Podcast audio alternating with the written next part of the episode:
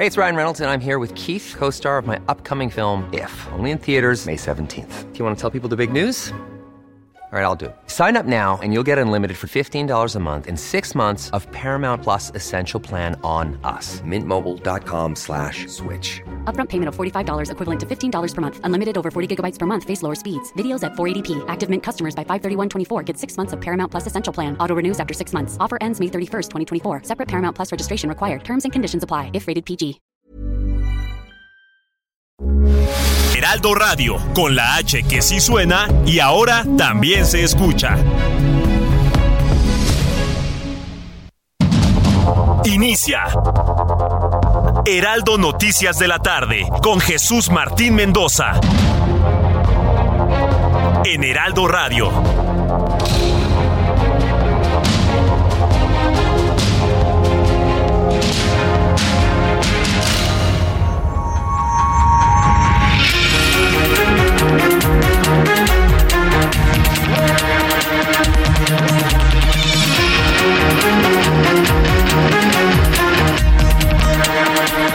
Son las 6 de la tarde en punto, hora del centro del país. Bienvenidos, me da mucho gusto saludarle. Soy Jesús Martín Mendoza en esta tarde del 4 de julio, Día de la Independencia en los Estados Unidos.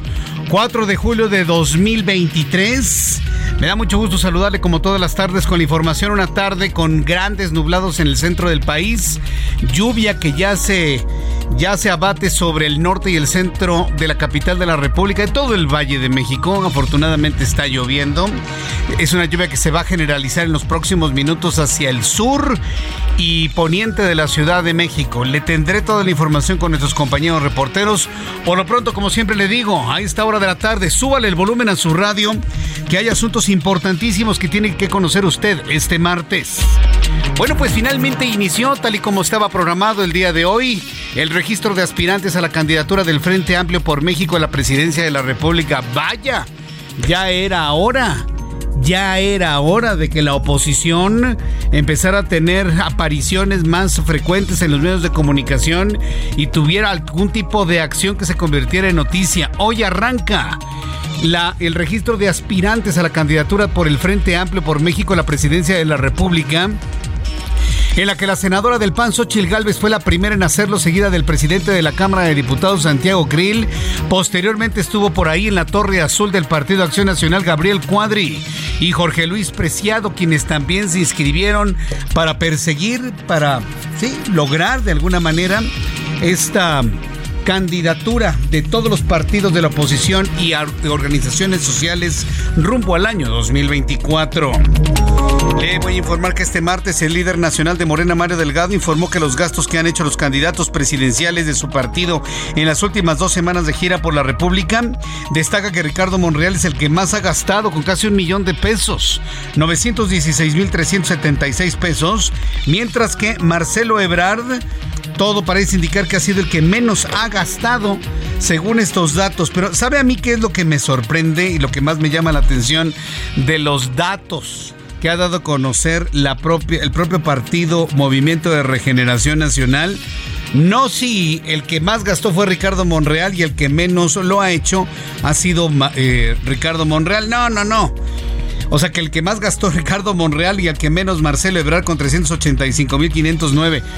Adán Augusto López, el exsecretario de Gobernación, ese señor que dice, no, no, no, no, no, a mí no me den dinero, repártanselo a los pobres. Ese señor que anda pretendiendo ser pues una especie de clon de Andrés Manuel López Obrador, el mismo que dijo que no aceptaba el dinero de Morena, ya lleva casi 600 mil pesos gastados. Para que vean, ¿no? Que como decimos en México, ¿no? De lengua nos comemos un taco. Bueno, el caso es de que todos los aspirantes de Morena han gastado algo de dinero. El que más, Ricardo Monreal. El que menos, Marcelo Ebrard. Un nuevo grupo armado de autodefensa denominado Ejército Civil del Pueblo Indígena tomó este martes el control de la cabecera municipal de Pentaló en Chiapas, con el objetivo de hacer frente al grupo de los machetes, al que causaron de diversos crímenes y desapariciones. Ahí tenemos al estado de Chiapas, que se convulsiona dentro de un proceso de incremento de la delincuencia y de la violencia como no lo habíamos visto nunca. desde que Chiapas se volvió mediático en aquel año de 1994. Es increíble lo que está viviendo Chiapas. Y no se puede entender, de verdad, pero bueno, pues ahí están grupos de autodefensa saliendo de la sociedad misma en Chiapas que ya no ve la suya. Cuarto tema del día de hoy, durante su primera sesión extraordinaria de 2023, el Consejo de Salubridad General determinó eliminar a representantes de la UNAM, de la Universidad Nacional Autónoma de México, del Instituto Politécnico Nacional, de la Asociación Nacional de Universidades e Instituciones de Educación Superior, la NUYES, del Consejo. Ha perdido toda credibilidad el Consejo de Salubridad General porque le extirparon el cerebro. Haga cuenta que es como una especie de Frankenstein sin cerebro o con una tapita nada más. Esa fue idea de López Obrador, de sacar del Consejo de Salubridad General a toda la entidad pensante del país, nuestra UNAM, nuestro Politécnico, el ANUYES, lo sacaron del Consejo de Salubridad General. ¿Qué opina usted de esta extirpación cerebral que ha surgido, que ha ocurrido dentro del Consejo de Salubridad General? Bueno, ya sabemos de quién viene la idea, ¿verdad? Bueno, le platicaré más detalles aquí en el Heraldo Radio. Quinto tema.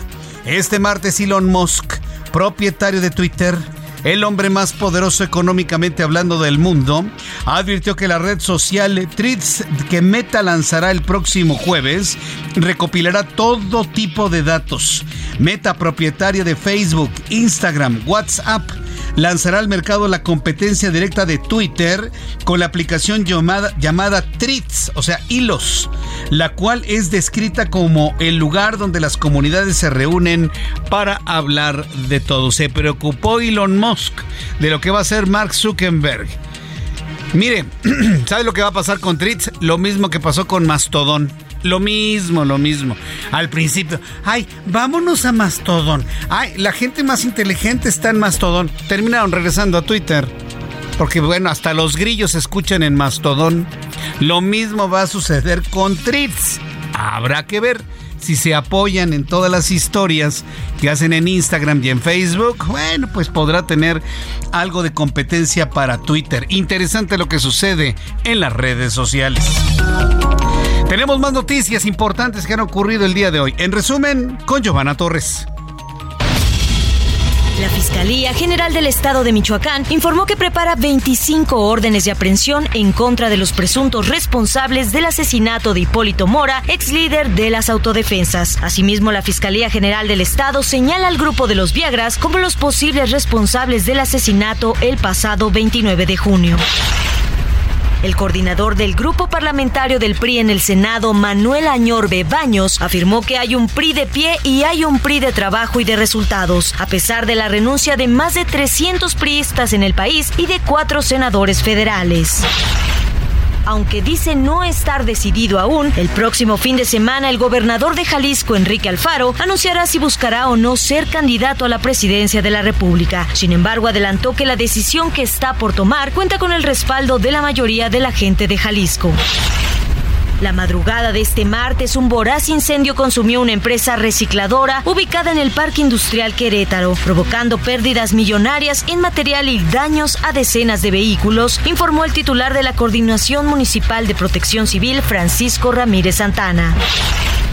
Cuatro hombres y dos mujeres fueron fusilados en Nuevo León con el tiro de gracia tras presuntamente haber sido privados de la libertad y sometidos a torturas. Los hechos se registraron la madrugada de este martes sobre la avenida Arroyo Norte en el municipio de Apodaca. Una explosión en el tiradero de la zona ejidal de Puente de Piedra, en la comunidad de Tepatlax, Conaucalpan, Estado de México, ocasionó un deslizamiento de toneladas de basura, dejando sepultadas a varias personas, camiones y maquinaria. Los servicios de emergencia se trasladaron hasta el lugar. Hasta el momento se han logrado rescatar a tres personas con vida, una más sigue desaparecida. Un incendio en un departamento de la colonia Nápoles en la alcaldía Benito Juárez dejó como saldo seis perritos muertos, un bombero herido, dos personas intoxicadas por inhalación de humo la mañana de este martes. Protección Civil informó que se trata de un departamento de tres niveles y que la causa preliminar del incendio habría sido un problema eléctrico. Muchas gracias por toda la información. En resumen, Giovanna Torres a esta hora de la tarde, cuando ya son las 6 con 10, las 18 horas con 6, con 10 minutos, perdón, 6 con 10, tiempo del centro de México. Súbale el volumen a su radio. A mí a lo personal me da un enorme dolor saber que nuestros amigos chiapanecos están viviendo las de Caín con el incremento de la violencia. Pero puede incrementar la violencia. Lo más grave es la falta de atención a esa violencia por las argumentaciones, por las argumentaciones que usted guste y mande. Que no, que el gobierno está muy bueno porque es de Morena, porque no pasa nada, ya saben, ¿no? Morena se la pasa diciendo de que no pasa absolutamente nada en donde gobierna. Y sí pasa. Y sí pasa. Bueno, pues surge un nuevo grupo de autodefensas en Chiapas desesperados porque no hay una reacción ni de la policía eh, municipal, ni la estatal, ni la federal. Bueno, pues bajo el nombre del Ejército Civil del Pueblo Indígena, un nuevo grupo de autodefensa tomó la cabecera municipal de Panteló, Chiapas, para exigir al gobierno estatal detener la actividad del grupo El Machete. Así se llama el grupo delincuencial, El Machete que desde hace casi dos años opera en las zonas. Este es el audio este es el momento en el que se da a conocer esta, este grupo de autodefensas en Chiapas. Hoy 3 de julio del año 2023 nos dirigimos al gobierno estatal y federal para comunicar del grupo de los pobladores del 86 comunidades y barrios. Hemos tomado el municipio de Panteló para poder expulsar eh, eh, al grupo del delincuente del machete junto con su consejo municipal machete, ya que son muchos de los abusos, asesinatos, han hecho. Esa es la desesperación del pueblo. A ver, que no le mientan, ¿eh? Porque le van a mentir y le van a decir que los grupos de autodefensas de Chiapas se trata de grupos de delincuentes. No, señores, gente de la población civil que está harta de no tener certeza de una seguridad pública. Y el mensaje va dirigido al inexistente gobernador que ni se aparece ni dice absolutamente nada ante los, los problemas de inseguridad que hay en Chiapas y al gobierno federal, entiendas Andrés Manuel López Obrador. Ahí está. El dejar hacer. El no pasa nada. El estar dando solamente abrazos. Ahí están las consecuencias. El estado de Chiapas es la consecuencia de un programa de seguridad fallido en este país que se basa estar en estarle dando abrazos a los delincuentes y acusándolos con su mamá. Así de pueril el asunto. Así de pueril. Te voy a acusar con tu mamá. Ahí están las consecuencias. Chiapas es una consecuencia de ello. A mí me da mucha pena. Lisette Coello es nuestra corresponsal en Chiapas y nos informa. Adelante, Lisette.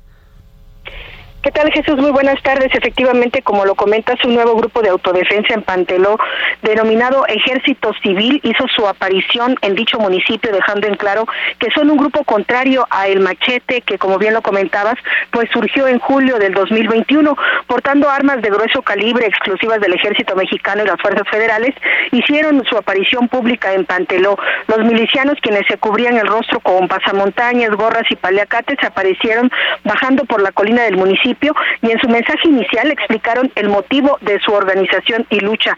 Pidieron al grupo de autodefensa El Machete regresen la paz en ese municipio y que las autoridades intervengan sin la presencia de ese grupo que ha aterrorizado la cabecera municipal. Acompañado de un grupo de unas 50 personas, recordaron que el grupo El Machete no solo ha desaparecido a 31 personas, sino que ha sido responsable de homicidios en comunidades de los alrededores, por lo que urge el respeto a los derechos humanos, políticos, derechos sociales en este lugar.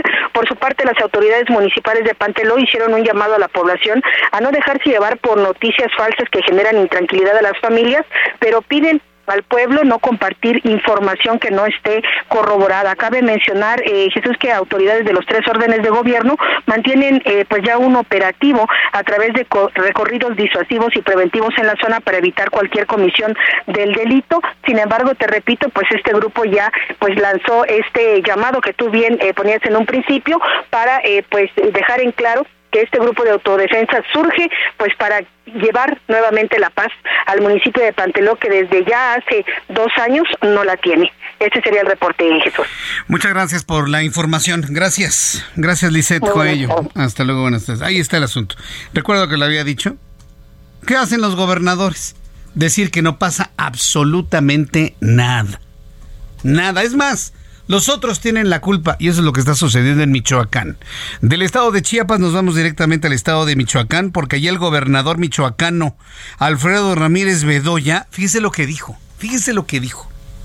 Dijo que los sacerdotes, o sea, la Iglesia Católica ya sabe que dentro de Morena están enquistados algunos grupos eh, contrarios a la Iglesia Católica que buscan cualquier tipo de pretexto para aventarles de patadas. Nada más decirles que no lo van a lograr, señores. Somos millones de mexicanos que vamos a defender en un momento dado en lo que creemos. Pero bueno, ese es otro asunto. El caso es de que este gobernador, en lugar de trabajar para darle seguridad a las personas que viven en Michoacán, ah, no, hoy acusó a sacerdotes católicos de ser voceros de los criminales y por ello critican y atacan a las autoridades. Fíjese nada más. Este sujeto que trabaja de gobernador en Michoacán culpando a sacerdotes católicos de lo que él no ha podido hacer. Charbel Lucio nos tiene la información. Adelante, Charbel. Un conflicto mediático se desató este fin de semana entre la Iglesia Católica y el gobierno de Michoacán, y es que en días pasados el obispo de Apatzingán, Cristóbal Asensio García, criticó la celebración por los cinco años del triunfo del presidente Andrés Manuel López Obrador y en su lugar propuso un día de luto nacional por la violencia en el país. Al respecto, el gobernador de Michoacán, Alfredo Ramírez Bedoya, aseguró que los religiosos están haciendo politiquería, por lo que les pidió que esperen a los tiempos del INE, que dejen la sotana y se metan de lleno al tema electoral. El gobernador pidió al obispo de Apatzingán que recuerde que fueron los sacerdotes quienes promovieron a las autodefensas, agrupaciones que se levantaron en armas, dijo, financiadas económicamente y dotadas de armas por grupos criminales. Tras el asesinato de Hipólito Mora Chávez, también el sacerdote Gregorio López Jerónimo, conocido como Padre Goyo, se pronunció contra el gobernador, a quien acusó de mantener nexos con un grupo criminal. Ramírez Bedoya consideró que en Michoacán hay personajes muy protagónicos con declaraciones estridentes, quienes están relacionados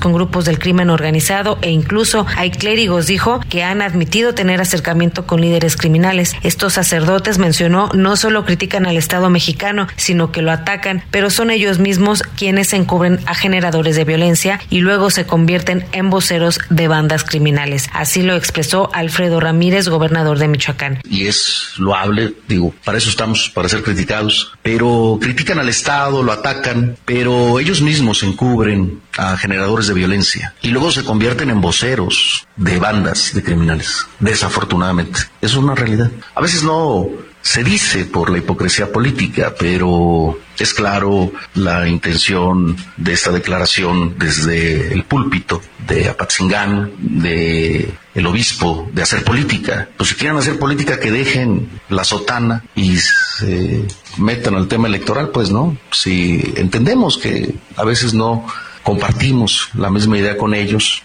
pero pues están haciendo política. El mandatario pidió a los párrocos que no perjudiquen al Estado con sus declaraciones y que por el contrario se sumen a las acciones de las autoridades. Esa es la información desde Michoacán. ¿Cómo ve usted el gobernador de Michoacán? la pequeña Nicaragua. Michoacán se va a convertir en la pequeña Nicaragua, gobernador Bedoya. ¿Usted qué ha hecho para darle seguridad a los habitantes de la ciudad y del estado? ¿Qué ha hecho? Nada. Nada absolutamente. Entonces, yo creo que sus acusaciones tienen que ir con fundamento, totalmente con fundamento, porque usted acusa sin pruebas. Los sacerdotes no creo que son entidades de otro planeta, son mexicanos con todos sus derechos protegidos por la Constitución. Y lo pueden demandar a usted, ¿eh? Por daño moral, por injurias y por lo que resulte, gobernador. Lo que pasa es que vivimos en un país donde los gobernadores se sienten intocables. La pequeña Nicaragua. Qué ridículos. Bueno, son las 6 de la tarde con 19 minutos hora del... Ahora ya están persiguiendo sacerdotes en Michoacán, por eso le digo la pequeña Nicaragua. 6 de la tarde con 19 minutos. Oiga, se está cayendo el cielo en el norte del Valle de México. Qué bueno que esté lloviendo. Qué bueno que esté lloviendo, pero mire, ya se inundó. Me dicen que ya se saturó el periférico dirección norte-sur desde satélite hasta el Toreo por una tremenda inundación. Lucy Zavala me está enviando un video. Muchas gracias, Lucy. Lucili Zavala me está enviando un video de cómo pues ya el agua llega arriba de la mitad de las llantas. Y arriba de la mitad de cualquier llanta, el agua se mete a cualquier auto. ¿Sí? Ahí está, estoy observando el video y cómo arriba de, la inundación está el segundo piso del periférico y los autos definitivamente no pueden transitar debido a que no me vengan con que es un encharcamiento, ¿eh? con la verdadera inundación que está sufriendo Periférico Norte a esta altura. A esta altura que le comento, dirección norte-sur desde satélite hasta el toreo.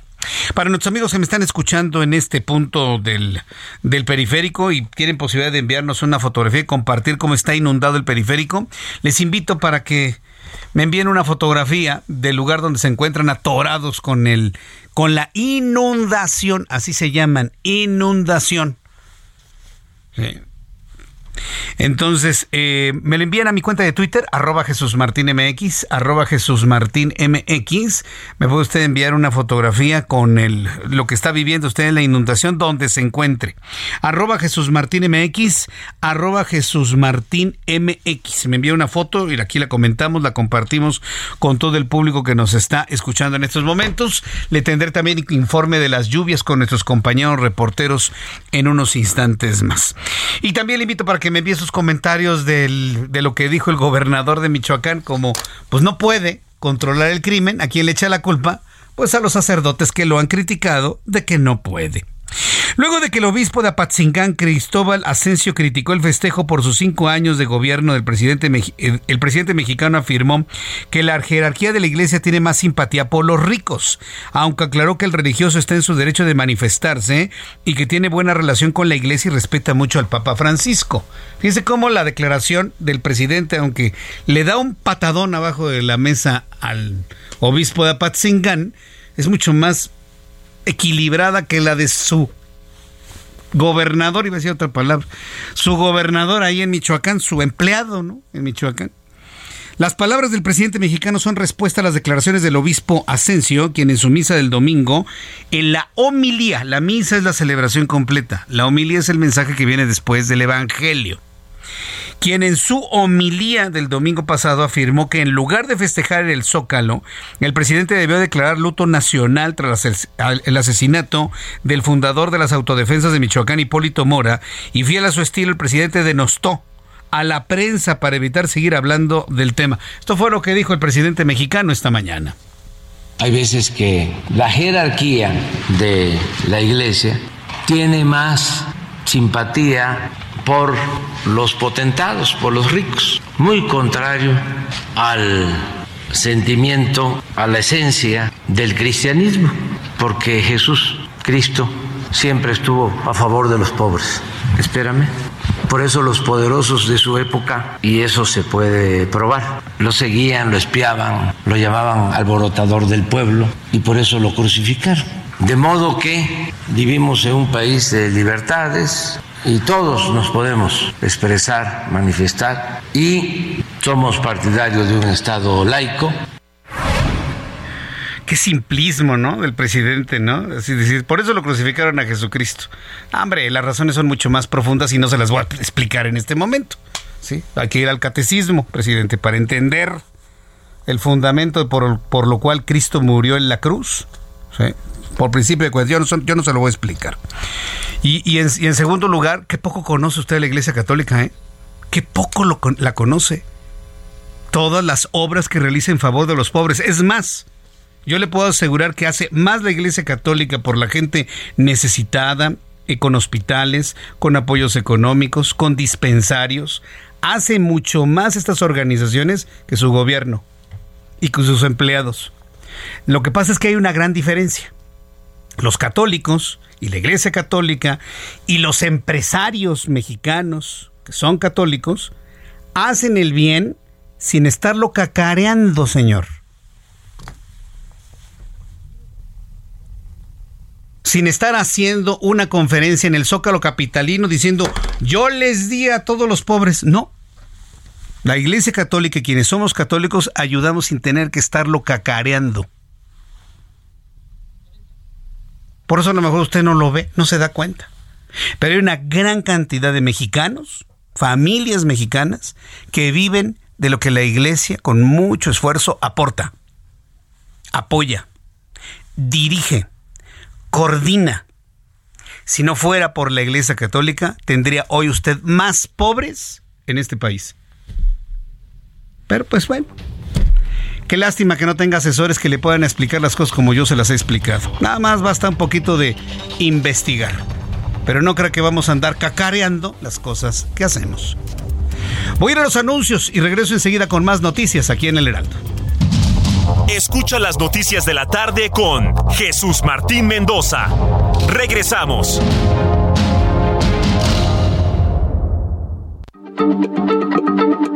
Heraldo Radio, la H se lee, se comparte, se ve y ahora también se escucha.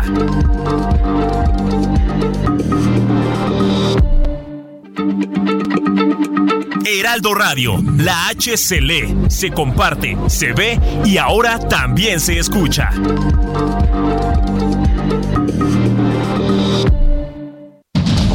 Continúa Heraldo Noticias de la tarde con Jesús Martín Mendoza.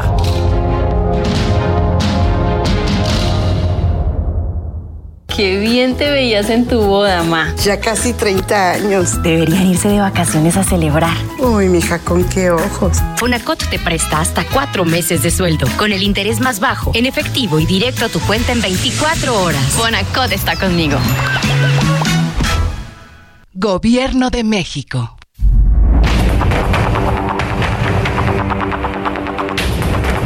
Son las 6 de la tarde con 30 minutos hora del centro de la República Mexicana. Empieza a llover en el sur de la ciudad, en el poniente también, en esta ubicación en el sur de la ciudad donde nos encontramos aquí en el Heraldo de México. Tenemos eh, tormenta eléctrica también y esta tormenta eléctrica está provocando apagones de esos que no hay está provocando apagones de esos que no existen, de esos que no hay, de esos que inventamos los medios de comunicación.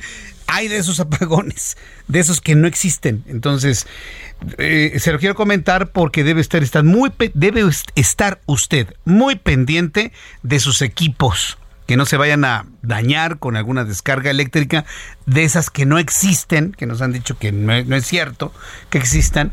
En el momento que se vaya la, energía eléctrica, tenga mucho cuidado si viene de golpe. Ya sabe que luego hay muchos problemas con las descargas eléctricas. Una recomendación que le hacemos aquí en el Heraldo Radio. Y mire, estaba platicando con mis compañeros de un asunto, ahora que el presidente habló de que es que la iglesia está más con los potentados. Me quedé pensando de una impresión personal que yo tengo me quedé pensando en una impresión personal que yo tengo.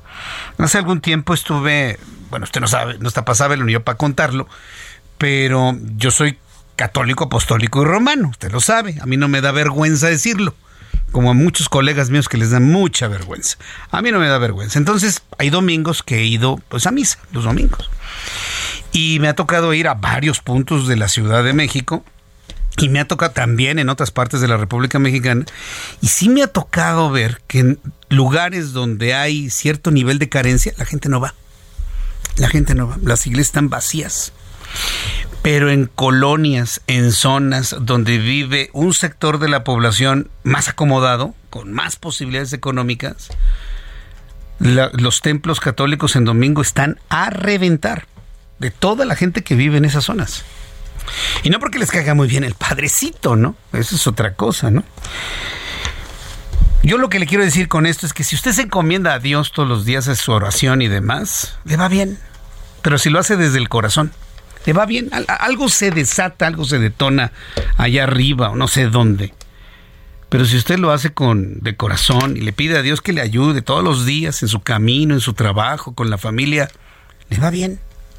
Le va bien, hágalo, pruébelo pruébelo. y usted me platica la próxima semana o en un mes, o usted a mí me comenta finalmente cuál es, cuál es su impresión. Bueno, continuando con toda la información, cuando ya son las 6 de la tarde con 33 minutos hora del centro de la República Mexicana, después de haber escuchado esto que es verdaderamente sorprendente, vamos a revisar lo que ha ocurrido, por ejemplo, en Sinaloa. Sinaloa amaneció con narcobloqueos. La situación está controlada, nos dicen. Pero esta mañana, una vez más, se reportaron diversos narcobloqueos en la zona rural de Nabolato, Sinaloa, debido a un operativo del ejército mexicano y elementos de la policía estatal preventiva. En unos instantes voy a tener comunicación con Manuel Aceves, quien es nuestro corresponsal en Sinaloa, quien nos ha confirmado que la situación estaría en principio pues controlada. Pero ¿cómo se vive esta tarde-noche la situación allá en Sinaloa? Manuel Aceves, gusto en saludarte. ¿Cómo estás? Buenas tardes, Jesús Martín. Buenas noches para allá, para la audiencia en la Ciudad de México. Efectivamente, pues ya más tranquilos después de estos bloqueos que se realizaron durante la mañana de este martes. Cinco narcobloqueos con tractocamiones en la zona rural entre Culiacán y Nabolato. Ahí estuvo personal militar y agentes de la Policía Estatal. Fue precisamente la, la presencia de los agentes lo que desató esta reacción de los grupos delincuenciales, quienes prácticamente se mostraron escamados y empezaron a hacer bloqueos en La Palma, La Platanera, San Blas, ahí en las inmediaciones de Nabolato. Activaron este protocolo de escape, eh, para lo cual realizaron estos bloqueos, lo que dio pie incluso a rumores sobre la captura de un líder del cártel de Sinaloa, lo cual fue eh, pues rápidamente negado por las autoridades, por el secretario de Seguridad Pública Cristóbal Castañeda Camarillo, quien explicó la situación, cuestionado al respecto, dijo que desde muy temprano se atendió el reporte de vehículos robados. Al notar la presencia de las autoridades, estos grupos comenzaron a realizar bloqueos en las zonas antes mencionadas. Se confirmó que fue la sindicatura de Villa Adolfo López Mateos el Tamarino, el Tamarindo, donde se aseguraron nueve vehículos dos de ellos patrullas clonadas de la Secretaría de Marina y también de la Guardia Nacional que estuvieron empleándose por estos delincuentes. No hubo personas detenidas. Después de esto, finalmente, pues eh, se empezó a restituir la calma, la normalidad. Fue un periodo, un lapso de dos, tres horas aproximadamente, nada más cuando se dieron estos hechos. Y pero, pues no hubo, no hubo bajas, no hubo situación de enfrentamiento, es lo que reporta la autoridad hasta el momento. El gobernador también habló al respecto y dijo que son situaciones lamentables, que si por qué utilizan estas patrullas de la Guardia Nacional y del, de la Sedena, bueno, pues es parte de las estrategias de los grupos delincuenciales, fue lo que decía el gobernador al respecto. Sin embargo, pues no, no hay personas detenidas hasta el momento, Jesús Martín. Es el reporte desde Culiacán, Sinaloa. Entonces, ¿no hay ni un solo detenido? ¿Nadie tiene idea de quién hizo esto? No, ni un solo detenido. Se estuvo diciendo mucho que no, que a lo mejor algún miembro del crimen organizado del cártel de Sinaloa. Todo esto fue descartado por la autoridad. Dice, no, cuando llegamos estaba un inmueble ya se solicitó una orden de cateo porque se cree que dentro de este inmueble pudiera haber pues eh, elementos ilícitos, algunos objetos ilícitos pero hasta el momento solamente los vehículos asegurados, ni una persona detenida tras estos hechos, Jesús Martín. Qué barbaridad. Bueno, pero en este momento ya está tranquila la, ciudad de Culiacán y otras ciudades de Sinaloa, ya están con cierto nivel de tranquilidad. Ya, ya hay tranquilidad, incluso desde muy temprano, pues prácticamente los grupos delincuenciales, como quien dice, salieron un ratito nada más y luego se escondieron. Hicieron este operativo, algo querían ocultar, querían retirarse del lugar, distrajeron a las autoridades y se les pelaron, como se dice coloquialmente, Jesús Martín. bueno, pues nos mantendremos en contacto. Cualquier novedad, volvemos a entrar en comunicación contigo. Muchas gracias, Manuel Aceves, por la información. Muy buenas tardes. Hasta luego, que te vaya muy bien. Esto sucede allá en Sinaloa. ¿Y quién fue? ¿Quién sabe? ¿Ya está todo tranquilo? Ya está todo tranquilo. ¿Quién lo hizo? Pues no. ¿Hay detenidos? Tampoco. ¿Hay lesionados? Tampoco. ¿Cómo, ¿Qué significa esto? Muestra de músculo cómo pueden aparecer, desaparecer sin que nadie supuestamente sepa de quién se trató. Las 6 de la tarde con 37 minutos, hora del centro de la República se está generando, ya se está eh, generalizando, quiero decir, la lluvia en el Valle de México. Hasta acá escucho los truenos en este estudio del Heraldo Radio. Maneje con cuidado, por favor, con mucha precaución. Y aquí yo le acompaño con las noticias. Si se le está haciendo tarde, si ya hay más tránsito, no se preocupe. Aquí le acompaño con las noticias. Hay un algo que le va a usted encantar, le va a parecer precioso. El asunto de los gastos de Morena de los, de los aspirantes a la candidatura presidencial.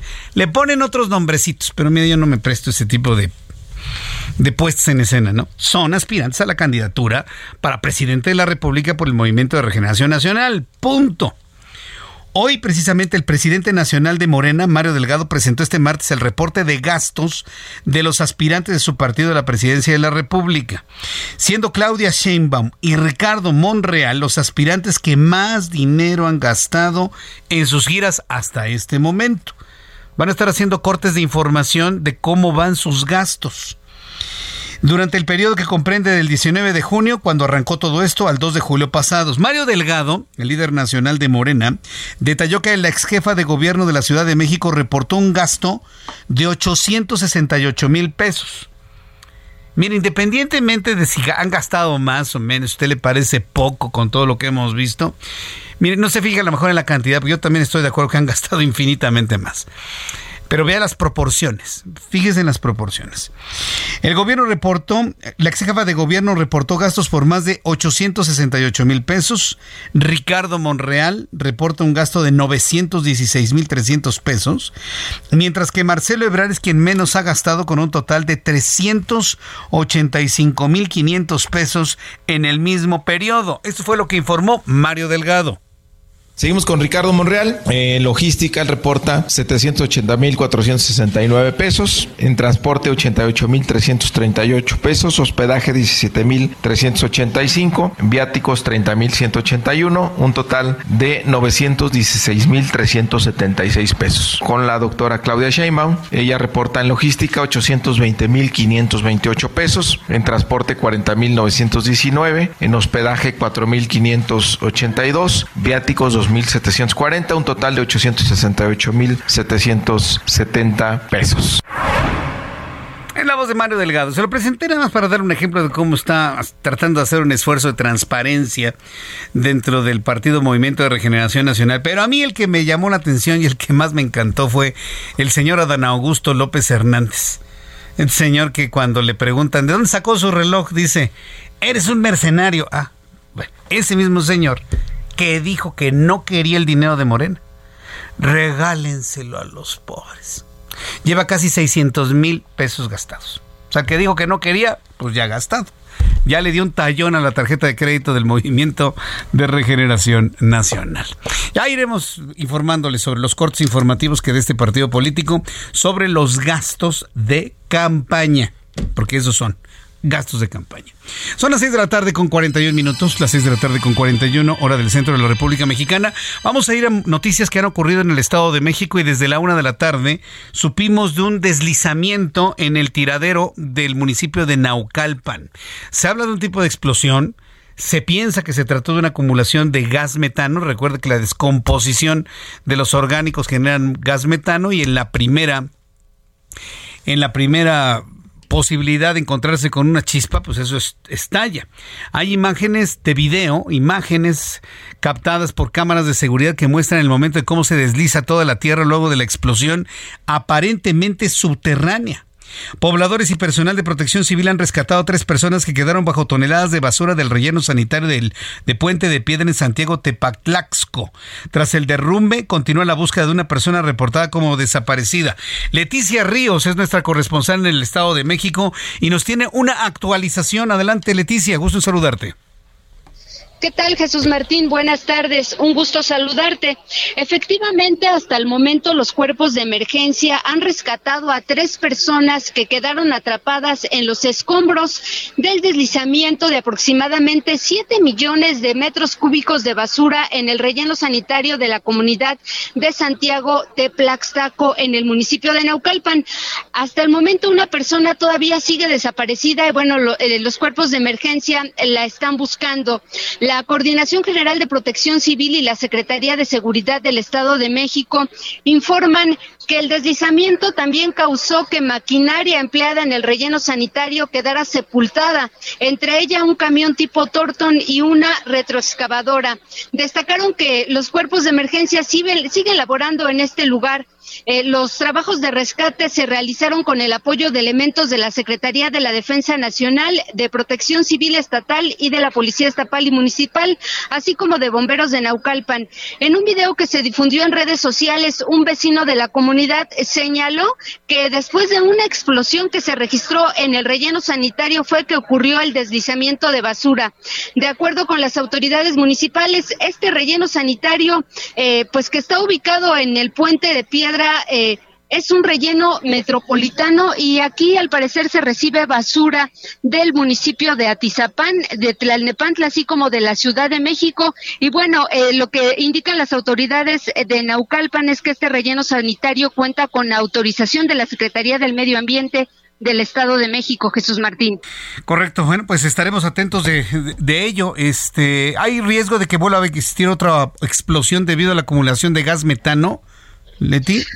Eh, pues hasta el momento eh, las autoridades de protección civil eh, nos dicen, mm, pues no han confirmado, pero tampoco han descartado este riesgo. Ellos siguen laborando en este sitio y alrededor de 40 elementos están localizando a esta persona que todavía está pues extraviada. Entonces, pues esperemos que no, estaremos atentos, esperemos que no ocurra otra situación similar. Correcto, pues muchas gracias por la información, Leticia. Muchísimas gracias, Jesús Martín. Buenas tardes. Nos mantenemos permanentemente al tanto, al pendiente de lo que sucede en Naucalpan con este relleno. ¿Qué es lo que puede haber abajo? ¿Qué cantidad de lixiviados hay? ¿Cuál es su cantidad de producción de gas metano? Fíjese que en Monterrey han aprovechado este fenómeno de los tiraderos, les han puesto unas membranas en donde captan todo el gas metano y generan energía eléctrica para el alumbrado público. Yo no entiendo por qué aquí, en el centro del país, no hemos podido hacer eso de, verdad, aprovechar la basura como, con, como una especie de biodigestor para la generación de gas metano y generar suficiente combustible para la iluminación urbana, por ejemplo. Había un proyecto así muy bueno con Veolia, ¿se acuerdan, no? La termovalorizadora que le llamaban el Zarape. De haberse aprovechado ese proyecto, Hoy, gran cantidad de toneladas de basura de la Ciudad de México estarían siendo termovalorizados en esta planta para generar energía eléctrica para el metro. Para todo el metro. Yo le di la noticia hace varios años. Pero pues no, a la mera hora no, porque pues eh, fue un proyecto que canceló la actual jefa de gobierno en la Ciudad de México. Tenía algunos problemas de ubicación, si usted quiere, lo que usted guste y mande. Pero la idea era muy buena. Estas plantas de termovalorización existen en los países del primer mundo y utilizan su basura para generar energía eléctrica y iluminar calles, mover a su transporte público. La idea estaba en México en, antes de 2018, pero ¿qué, qué cree que pasó? Ah, bueno. Vamos con mi compañero Israel Lorenzana, que por cierto nos está informando que una unidad del Metrobús chocó hace unos minutos. ¿En dónde ocurre esto, Israel Lorenzana? Adelante. Jesús Martín, muchísimas gracias. Un gusto saludarte esta tarde. Estoy ubicado exactamente en la calle Ponciano Arriaga, al cruce con el circuito del Monumento a la Revolución, Jesús Martín. Fíjate que aquí hay un pues, poste que sostiene un letrero donde se indica que está el carril confinado del Metrobús. Bueno, pues lamentablemente el operador de una unidad del Metrobús pierde el control y se impacta contra este poste, ha dejado a 11 personas lesionadas. Esta unidad iba con dirección hacia Buenavista, se trata de la unidad con económico 09A, en donde, bueno, pues todavía están trabajando paramédicos del Escuadrón de Rescate y Urgencias Médicas, valorando a las personas lesionadas. Ha llegado ya una grúa, Jesús Martín, porque está cerrada la circulación, esto con dirección hacia la Avenida México Tenochtitlan. Habrá que, por supuesto, recomendarles a nuestros amigos que vienen procedentes del Paseo de la Reforma utilizar la Avenida de los Insurgentes, esto para incorporarse hacia la zona de Puente de Alvarado, la Ribera San José o bien la México Tenochtitlan. 11 personas lesionadas, Jesús Martín, están trabajando los paramédicos del ERUM, han llegado también elementos policíacos quienes en estos momentos comienzan con las maniobras para enganchar esta unidad que quedó pues prácticamente deshecha de la parte delantera y bueno pues ya te decía el saldo son 11 personas lesionadas, ha dejado de llover, pero aún así hay que recomendar a nuestros amigos viajar con mucho cuidado, Jesús Martín, llovió muy fuerte aquí en Alcaldía Cuauhtémoc y si me lo permites también advertirles a los automovilistas que van a encontrar todavía un corte a la circulación, un bloqueo de artesanos indígenas a la altura del Paseo de la Reforma y el Ángel de la Independencia en ambas direcciones, Jesús Martín. Complicada la situación esta tarde, aquí desde la alcaldía Cuauhtémoc, ha dejado de llover, pero todavía tenemos pavimento mojado y encharcamientos considerables, Jesús Martín. Bien, entonces, eh, haciendo un resumen, ¿cuántas personas resultaron lesionadas en este incidente? 11, Jesús Martín, 11 lesionados, todos venían a bordo de la unidad del Metrobús. Correcto, bueno, eh, ya, ya, hay eh, servicios en este momento de, de salud en el lugar, de, de ayuda, Sí, de auxilio. Martín, Están los paramédicos del Escuadrón de Rescate y Urgencias Médicas, gente del ERUM, que está valorando a las personas lesionadas a bordo de las ambulancias. Correcto. Bueno, pues muchas gracias por la información, Israel. Seguimos al pendiente, muy buena tarde. Hasta luego, muy buenas tardes. Es mi compañero Israel Lorenzana con este accidente entre el Metrobús y estas unidades ahí en el eh, Insurgente Sur, Avenida Insurgentes Centro. Insurgentes Centro, muy cerca del Monumento a la Revolución. Son las 6 de la tarde con 48 minutos, hora del centro de la República Mexicana. Súbale el volumen a su radio. Y si está en su computadora, en su teléfono celular, le invito para que entre a nuestra página del Heraldo de México para que eh, pueda conocer a nuestra invitada del día de hoy. Ahí tenemos nuestra cámara y usted nos puede seguir a través de nuestra página de internet www.elheraldodemexico.com. Hoy nos acompaña Cristal Pelayo, ella es directora de Servicios Administrativos del Senado, ella es responsable de la Dirección de Organización y Planeación del Trabajo Legislativo. Cristal Pelayo, bienvenida, gusto saludarla. Jesús, qué gusto saludarte a ti y a tu radio escuchas. A tu radio escuchas, un gusto estar aquí con ustedes. Yo lo que veo es que los jóvenes, las nuevas generaciones, están entrando con mucha fuerza en varios ámbitos. Y lo hemos platicado en medios de comunicación, lo hemos visto en la cuestión de las finanzas, en la política. Y, y, no nada más el Movimiento de Regeneración Nacional, partido al que tú perteneces, permítame hablarte de tú porque eres claro muy joven, sí, gracias. eh, al partido que tú perteneces, sino también de otros partidos políticos han hecho hoy declaraciones sobre la importancia de los jóvenes en la política mexicana. A ver, explícanos, ¿cómo están entrando los jóvenes a la política mexicana cuando tenemos un problema político en México y social? Así es, Jesús. Fíjate que es muy mencionado el tema del relevo generacional. Okay. El que el relevo generacional antes se decía que los jóvenes son el futuro de México, no sí. es así, es el presente de México, somos el presente de México y la verdad que cada vez participamos más en todos los ámbitos, como tú bien lo comentaste, y ya ni se diga en el tema político, que cada vez los jóvenes están más y más en la calle. Yo participé como coordinadora de jóvenes en 2018 con el ahora presidente López Obrador en el, en el norte en el norte estuve participando. De verdad que no había una participación como la hay ahora. ¿En qué parte del norte? Estuve en Tamaulipas, Tamaulipas, estuve en Nuevo León. ¿Tú eres estuve, de Tamaulipas? Yo soy de Zacatecas. Ah, soy Zacatecas. zacatecana, eh, de origen zacatecano. Ajá. Y eh, también estuve en la segunda circunscripción, estuve trabajando ahí de la mano del doctor Ricardo Monreal. Uh -huh. Ya ves que él fue el coordinador en esa zona. Ah, Yo llevé el tema de jóvenes. Ah, entonces, digamos, conoces muy bien al doctor Ricardo Monreal. Así es, desde hace 12 años trabajo con él. Ah, correcto. ¿Y estás de alguna manera vinculada a toda su intención, su carrera política, de alcanzar la candidatura a la presidencia de la República? Así es, Jesús, porque mira, realmente eh, no hay otro político que yo vea que tiene una escuela como es Ricardo Monreal, la escuela monrealista. Mm. Es quien ha llevado a varios políticos a, a exitosos y también te, me atrevo a decir, no tanto algunos que, que, no aprendieron bien la lección, pero yo he aprovechado cada oportunidad para, para poder apoyar a los jóvenes, porque si entre jóvenes no nos apoyamos, ¿quién lo va a hacer? Pues eso suena muy bien, sobre todo porque hablando de escuelas, creo que es la única escuela que he escuchado, la monrealista. Hay otros políticos de cepa que no han hecho escuela, que no han transmitido su conocimiento a los jóvenes.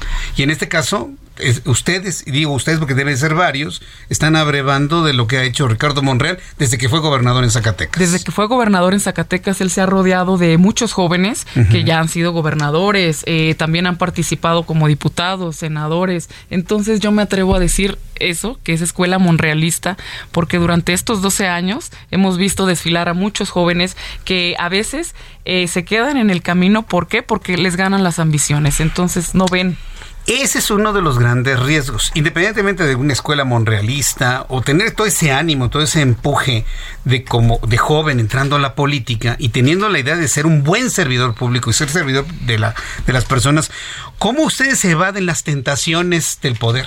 las tentaciones del dinero, las tentaciones de la corrupción. ¿Cómo lo están haciendo los jóvenes ahora? Así es, pues mira, primero que nada tiene que ver bastante con los valores, uh -huh. con los valores que tú ya traes desde el hogar uh -huh. y sobre todo si aprendes como se dice, si aprendes bien la lección en cómo ser un gran político, un buen funcionario público, yo no he estado tan involucrada ahorita en el tema eh, político porque soy funcionaria y no puedo hacer presencia en los eventos, en los mítines que está haciendo Pero el partido. Pero lo estás vigilando. Los estoy vigilando. los que son políticos, Así es, y estamos siempre pendientes de todo porque para nosotros eh, el doctor Ricardo Monreal es la mejor opción, pero eh, sin dejar a un lado el tema juvenil, porque hay muchos jóvenes que, que, están sobresaliendo en el ámbito político. Esto le va a interesar a muchos jóvenes. ¿Cómo se está realizando toda la acción juvenil dentro del Senado de la República? Dentro del Senado de la República, mira, Jesús, hemos estado haciendo varios parlamentos juveniles. Uh -huh. eh, muchas veces dicen que no funcionan, pero son plataformas en donde van formándose los chavos para saber qué están haciendo en política, ¿no? Uh -huh. Nadie puede permanecer eh, apático a lo que sucede en nuestro país. Entonces, se hacen los parlamentos. A nivel político hay un grupo llamado Juventud Real. Sí. Ya te imaginarás de Juventud dónde viene. Real, Juventud sí. Real. Es bueno el nombre. Digo, desde el punto de vista de marketing político, suena bien. Suena muy bien, Juventud Real. Y hay en todo el país en los 32 estados y son jóvenes que están organizados sin ningún pago porque ellos son la eh, son las ganas que tienen que, que eh, las ganas que le echan a cambiar el país, porque realmente, como te mencionaba, siempre nada más están esperando, oye, ¿cuánto me van a pagar? Son chavos de verdad que quieren eh, que las cosas funcionen. Cristal Pelayo, para, para, terminar, porque se nos termina el tiempo aquí en el Heraldo Radio, ¿te visualizas en una posición política? Ahorita estás en lo administrativo y de vigilancia a tus compañeros, pero ¿dónde te visualizas? ¿Participando en el Congreso de la Ciudad de México, en Congreso de Zacatecas, eh, por una jefatura de gobierno, Senado, diputados? ¿Qué es lo pues que mira, eh, Jesús, yo me visualizo de una forma más activa en la política, que no me, eh, que me permita poder estar con la gente, porque es lo que verdaderamente me gusta. Sí. Ya pronto les estaré platicando a lo que, en lo que queremos participar, pero Ah, bueno, obviamente de una forma ya este más, más, más política, no en el tema Muy bien. administrativo, pero estaremos platicando. Te agradezco el Cuando espacio. sea el tiempo, me avisas, te vuelvo a invitar al estudio, Gracias, inclusive a Jesús. televisión, para poder platicar sobre esto. Y pues felicidades por ese esfuerzo que están haciendo los jóvenes en el Senado de la República. Gracias, Cristal. Jesús. Buenas tardes. Cristal Pelayo nos ha visitado hoy aquí en el Heraldo de México. Voy a los anuncios, regreso enseguida. Escucha las noticias de la tarde con Jesús Martín Mendoza. Regresamos.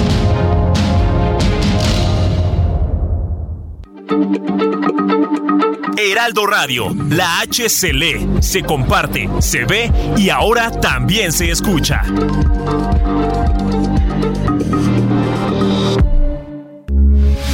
Heraldo Radio, con la H que sí suena y ahora también se escucha.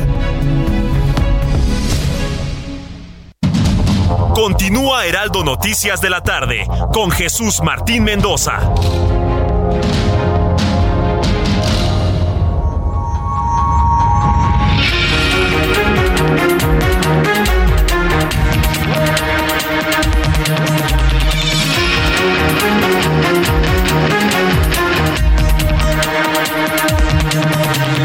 Son las 7 en punto, hora del centro de la República Mexicana. 7 de la noche, tiempo del centro de México. Escucha usted el Heraldo Radio. Yo soy Jesús Martín Mendoza y le acompaño con todas las noticias, como siempre, a esta hora. Y bueno, pues decirle a usted que quédese con nosotros y conozca la información más importante hasta este momento. Llueve con intensidad en el Valle de México, en todo lo que es la Ciudad de México y municipios conurbados del Estado de México. Desde hace hora y media se ha ratido una fuerte lluvia que ha azotado de manera importante el norte y el centro de la ciudad. Varias personas me han enviado imágenes de los encharcamientos que ya se reportan en zonas como el periférico norte principalmente. Las alertas amarillas están prácticamente en toda la ciudad. Gustavo Madero, Escapotzalco, Miguel Hidalgo, en la eh, eh, delegación, la alcaldía, perdóneme usted, Benito Juárez, Magdalena Contreras, en Tlalpan, Coyoacán, Tláhuac, Xochimilco. Prácticamente el oriente es la única zona donde no ha llovido hasta esta hora de la tarde. Por lo tanto, yo le invito para que se quede con nosotros y conozca el informe de nuestros compañeros reporteros para que sepa usted lo que sucede después de esta intensa lluvia. Como le hemos informado de manera oportuna, pobladores y personal de protección civil han rescatado a tres personas que quedaron bajo toneladas de basura del relleno sanitario de Puente de Piedra en Santiago Tepatlaxco. Tras el derrumbe, posiblemente se habla de una explosión luego de que explotó gas metano presumiblemente y de alguna manera destruyó todo el relleno sanitario de Naucalpan. Continúa la búsqueda de una persona que está reportada como desaparecida. Le informo en este resumen de noticias que encabezados por la senadora del PAN, Xochil Gálvez, los primeros cuatro aspirantes a la candidatura del Frente Amplio por México a la presidencia de la República se registraron este martes. Se trata de Santiago Krill, Gabriel Cuadri, Jorge Luis Este último de manera totalmente sorpresiva. Nadie lo esperaba. Mientras tanto, el presidente nacional del PAN, Marco Cortés, reconoció la valentía de Xochil Gálvez, quien se ha convertido en todos estos días en el personaje de la noticia. Mujer valiente que sobre todo ha alcanzado importante visibilidad mediática y política en los últimos días. Marco Cortés le reconoció la valentía a Xochil Gálvez, a quien defendió como una mujer que enfrenta al adversario y lo denuncia. Advirtió que no la dejarán sola ante los ataques del presidente mexicano, de quien dijo López Obrador le tiene miedo a Xochil Gálvez.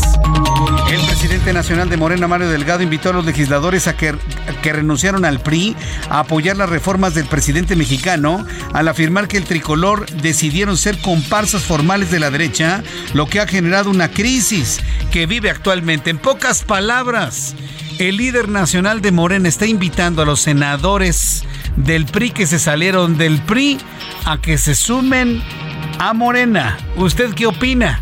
¿Lo harán? Ayer Claudia Ruiz Macía me dijo que no se van a sumar a ningún grupo político. Pero ¿qué pasará en los próximos días y en los próximos meses? Ya lo veremos. Por lo pronto ya hay una invitación de Morena a que se unan. Miguel Ángel Osorio Chong, Claudia Ruiz Macié eh, y otros senadores de la República que se unan a Morena. ¿Usted qué piensa? La Fiscalía General de Justicia de la Ciudad de México informó que un juez de control vinculó a proceso a dos personas identificadas como Marco N y Yulisa N por la probable comisión de los delitos contra la salud y cohecho como presuntos implicados en el robo a una joyería del centro comercial Antara en Polanco. Al celebrar la independencia de los Estados Unidos en la Casa Blanca, el presidente de ese país, Joe Biden, hoy 4 de julio, Día de la Independencia estadounidense, advirtió que la democracia debe defenderse generación tras generación porque nunca está garantizada al recordar que cada generación ha tenido que luchar para mantenerla, atesorarla, defenderla y fortalecerla. La democracia, de eso habló Joe Biden el día de hoy. El Ministerio de los Pueblos Indígenas de Brasil informó que un niño muerto y cinco adultos heridos es el saldo de un ataque de balazos contra una aldea en la tierra indígena de Yanomami, ubicada en el estado de Roraima, al norte del país amazónico y en la zona fronteriza con Venezuela. Regresando a noticias de México, en Ecatepec, Estado de México, la policía logró el rescate de siete migrantes venezolanos y un hondureño quienes fueron secuestrados por traficantes de personas. Entre las víctimas se encontraban tres menores de edad de 10 y 6 años. Había uno más de un año de edad. Los secuestrados estuvieron encerrados en una casa de seguridad durante dos días en la colonia Valle de Aragón, cuando uno de ellos logró escapar para pedir ayuda. El gobierno de Japón pretende empezar a verter agua radiactiva, radiactiva, tratada en la central nuclear de Fukushima Daiichi, ya en agosto próximo tras recibir el visto bueno del organismo de control nuclear de la Organización de las Naciones Unidas. El gobierno de Rusia anunció este martes que había neutralizado cinco drones ucranianos cerca de la capital, acción que imputó a Kiev y que según Moscú no hubiera sido posible sin la ayuda de los Estados Unidos y de la OTAN. Ucrania por su lado informó que varios bombarderos rusos, incluyendo uno en la región de Kharkov, en el norte del país, dejó 38 heridos, 12 de los cuales fueron niños. Estas son las noticias en resumen. Le invito para que siga con nosotros. Le saluda Jesús Martín Mendoza.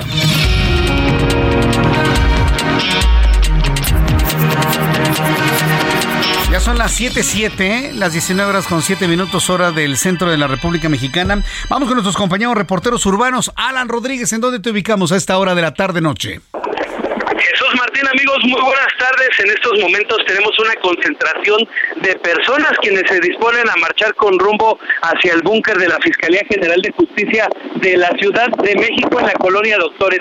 Ellos se encuentran en estos momentos en la avenida Niños Héroes al cruce con Doctor Lisiaga. Son familiares de la joven detenida Yulisa Mendoza, una tiktokera que fue pues detenida de, por el delito de delitos contra la salud, involucrada también con un personaje que se encontraba en el momento del asalto la zona de Polanco. Derivado de esta situación, se va a registrar el corte a la circulación a partir de la zona de Doctor Río de la Loza y ya se dispone a partir de esta marcha con rumbo al búnker de la Fiscalía General de Justicia de la Ciudad de México. Tome en consideración que vamos a tener algunas afectaciones en Río de la Loza para todas las personas que se dirigen con rumbo hacia la zona del eje central Lázaro Cárdenas. Es el reporte que tenemos.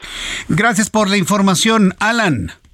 Continuamos al pendiente. Muy buenas tardes. Hasta luego, muy buenas tardes. Vamos con Israel Lorenzana. Adelante, Israel. Buenas tardes.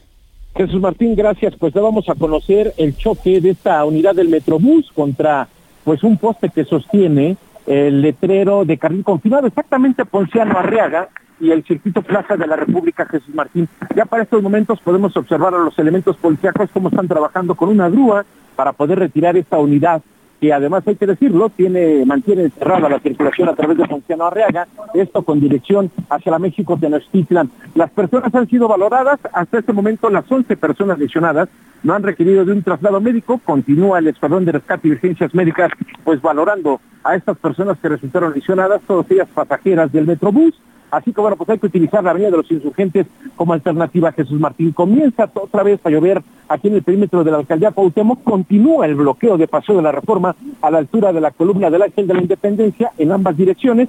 Así que bueno, pues hay que utilizar como alternativa Avenida Chapultepec.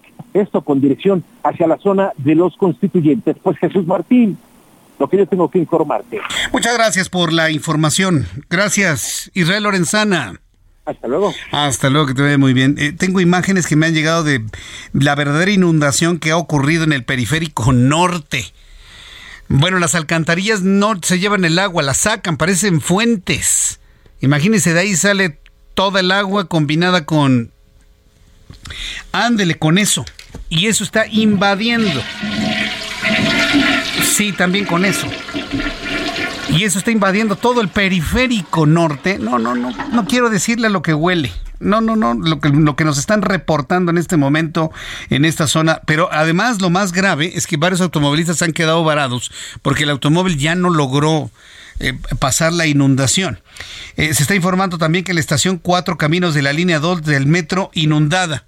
Aquí sí puedo decirle nuestro otra vez el metro con 20 os, otra vez el metro, ahora se inundó la estación del metro eh, Cuatro Caminos de la línea 2 de la línea azul está totalmente inundada según estos informes que me están llegando en estos momentos. Y también quiero informarle que son al menos cinco vehículos que se encuentran varados en algunos bajopuentes en Periférico Norte. En otra noticia de último momento, súbale el volumen a su radio, noticia de última hora. El ex procurador general de la República, Jesús Murillo Caram, quien encabezó las investigaciones por el asesinato de los 46 normalistas de Ayotzinapa y quien, bueno, estableció una verdad histórica que hasta el momento no han logrado superar, cambiar o de alguna manera, eh, sí, superar, cambiar ahí sigue la verdad histórica finalmente, ha sido trasladado al reclusorio norte del reclusorio norte al Instituto Nacional de Cardiología para una valoración médica. Se volvió a sentir mal Jesús Murillo Caram. Le recuerdo que tiene cardiopatías, tiene la colocación de algunos stents debido a que tiene placas de ateroma, ya se había informado y bueno, pues lo van a revisar nuevamente porque se sintió mal y ha sido trasladado de manera rápida al Instituto Nacional de Cardiología que se encuentra en Periférico Sur, esquina con Viaducto Tlalpan. Bueno, varias cosas que han surgido en los últimos minutos. Son las 7 con 11. Las 7 con 11, hora del centro de la República Mexicana. Le invito para que me escriba a través de mi cuenta de Twitter, arroba Jesús Martín MX, y me envíe fotografías también. Arroba Jesús Martín MX. Le informo que encabezados por la senadora del PAN, Xochil Gálvez, los primeros cuatro aspirantes a la candidatura del Frente Amplio por México a la presidencia de la República se registraron hoy martes. Se trata de Santiago Krill, Gabriel Cuadri, Jorge Luis Preciado y por supuesto Xochil Gálvez. Vamos a escuchar la información de Héctor Vieira, quien nos tiene un resumen de todo lo que ocurrió hoy en la Torre Azul del PAN. Llegó el momento para la oposición. La carrera presidencial para la Alianza Va por México arrancó formalmente este martes con el registro de sus primeros cuatro aspirantes: Xochitl Galvez, Santiago Krill, Gabriel Cuadri y Jorge Luis Preciado, quienes buscarán la candidatura a la presidencia de la República y con ello acabar con la hegemonía de Morena, encabezada por Andrés Manuel López Obrador y su llamada Cuarta Transformación. La primera en registrarse fue la senadora del PAN Xochitl Galvez, quien con una carrera política de más de 20 años y experiencia en el gobierno federal se convirtió en las últimas semanas en la rival a vencer del régimen, tras los constantes señalamientos y ataques del presidente mexicano, los mismos que la han impulsado a dejar una posible jefatura de gobierno de la Ciudad de México para buscar ser la primera mujer presidente del país que se puede y claro que vamos a poder con todos los que me pongan enfrente, aunque el jefe de campaña sea el mismísimo presidente de la República. Aquí lo vamos a esperar. El segundo turno fue para Santiago Krill, actual presidente de la Cámara de Diputados y también con experiencia en una administración federal, tras ser el primer secretario de Gobernación de Alternancia durante la administración de Vicente Fox. Y su mensaje fue claro, hacer frente a quien llegó a pensar que era dueño de México y de nuestras libertades. Que ese sentimiento que estamos padeciendo todos de alguien que llegó a pensar que era dueño de México y de nuestras libertades. ¿Cómo se atrevió este desgraciado presidente? ¿Cómo se atrevió? No sabía que había hombres y mujeres libres, formados en acción nacional, que no lo vamos a permitir. Por último, el diputado federal del PAN Gabriel Cuadri comenzó su proceso de registro con el que buscará su segunda candidatura presidencial, tras ser abanderado del partido Nueva Alianza en la contienda electoral de 2012, y calificó lo que se vive ahora como algo inédito en la historia del país, al destacar la unión de los tres partidos, PRI, PAN y PRD. Creo que esto que estamos viviendo ahora es algo inédito que no tiene precedente en la historia de México, en donde no solamente tres partidos se han puesto de acuerdo, que han creado vínculos y vasos comunicantes con la sociedad civil. Tenemos un proceso y una alianza entre partidos políticos y sociedad civil. Quien dio la sorpresa al no estar entre los personajes a seguir fue el exdiputado del PAN Jorge Luis Preciado, quien pidió que no haya dedazos de ninguna índole y tampoco cargadas a favor de ninguno de los contendientes. Cabe señalar que será el próximo 3 de septiembre cuando el comité organizador del Frente Amplio por México dé a conocer al que será el abanderado de la oposición para la contienda del 2 de junio de 2024. Héctor Vieira, Heraldo Media Group. Hoy conversé, gracias Héctor, gracias Héctor por la información. Hoy tuve la oportunidad de conversar con Santiago Krill en televisión. Oiga, qué, qué intensidad, ¿eh? Pero qué intensidad de mensaje ¿eh? del, del diputado Santiago Krill, sobre todo por una reacción obvia ante una destrucción que ha se ha sufrido en nuestro país. El desmantelamiento, como yo le llamo, ¿no? El desmantelamiento de las cosas más elementales. Gracias, Héctor Vieira, por este detalle. Mañana se inscribe Enrique de la Madrid. Mañana. Mañana se inscribe Enrique de la Madrid para las personas que a través de mi cuenta de Twitter, a través de las redes sociales en general, le han manifestado todo su apoyo y que ven en Enrique de la Madrid la posibilidad de un presidente de la República. Mañana se inscribe, mañana temprano, tengo entendido que es como a las 10 de la mañana, para que usted lo tome en cuenta y esté muy atento de los servicios informativos del Heraldo de México a través de nuestra web, a través de nuestra radio, a través de nuestra televisión y por supuesto yo le mantendré con todo, informado de todos los detalles de esta inscripción mañana en Heraldo Televisión en punto de las 2 de la tarde y claro, un resumen completísimo a través de la radio el día mañana. Quiero informarle que la Secretaría de Relaciones Exteriores, su titular designada Alicia Bárcena, comenzó ya a ejercer sus funciones hoy martes. Alicia Bárcena, secretaria de Relaciones Exteriores, tuvo un encuentro con personal de la Cancillería para establecer seis áreas prioritarias que atenderá la dependencia el resto del sexenio. Esta noticia me parece que es muy importante porque estamos hablando, sin duda alguna, de, si no es que la mejor, la más independiente, con la mayor capacidad integrante del gabinete del actual presidente mexicano. Noemí Gutiérrez es reportera del Heraldo Media Group y nos tiene más información. Adelante, Noemí. Gusto en saludarte. Voy a tener comunicación con Noemí en unos instantes. En unos instantes para que nos diga finalmente cómo va a trabajar Alicia Bárcena, la responsable de las relaciones exteriores. Ya que estamos en los asuntos de relaciones exteriores, vamos a revisar toda la información internacional con Alina Leal Hernández. Miembros del Servicio Secreto estadounidense hallaron polvo blanco durante una revisión rutinaria en la Casa Blanca, por lo que evacuaron brevemente el recinto e iniciaron una investigación pericial. Anthony Guglielmi, portavoz del Cuerpo de Seguridad, informó que una prueba preliminar dio positivo a cocaína y dijo que por lo delicado del asunto se realizarán más análisis a la sustancia encontrada para asegurar que sea droga. El secretario general de la OTAN, Jens Stoltenberg, se quedará en el cargo otro año. Así lo decidió este martes la alianza militar conformada por 31 países. Stoltenberg dijo en un tuit que se sentía honrado por la decisión de los aliados de la OTAN de ampliar su mandato como secretario general hasta el 1 de octubre de 2024. En Tel Aviv, Israel, ocho personas resultaron heridas cuando un conductor palestino atropelló intencionalmente a varios peatones y luego apuñaló a otros más. La policía informó que el agresor murió tras ser tiroteado en el lugar.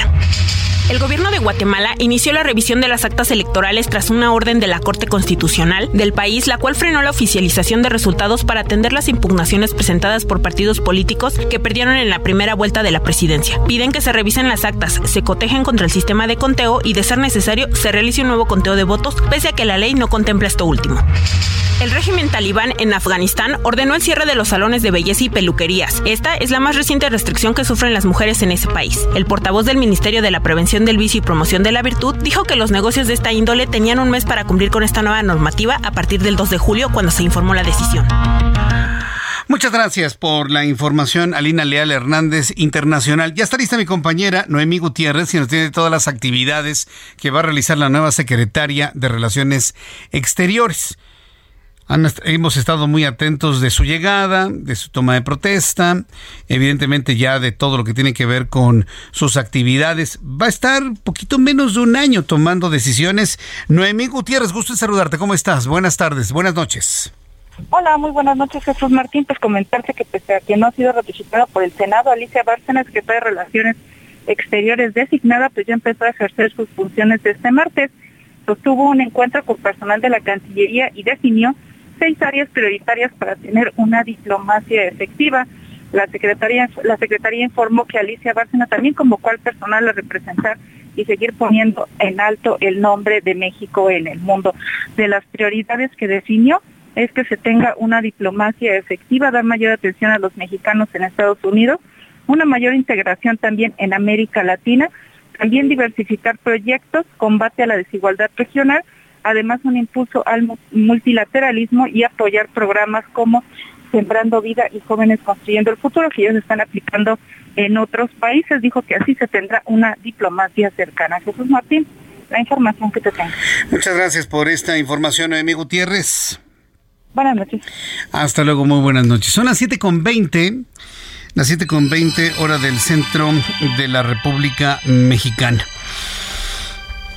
Le informo que después de presentar su renuncia a las filas del PRI junto a otros tres senadores, Claudia Ruiz Macié confirmó en rueda de prensa que buscarán conformar una bancada independiente en la Cámara Alta. Ayer conversé con ella y nos hablaba de una, de una bancada que se va a llamar Congruencia por México.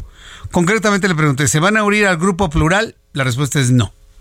Ni nos vamos a unir al Grupo Plural, ni nos vamos a unir a ningún partido político, porque le pregunté concretamente si se van a ir a Movimiento Ciudadano.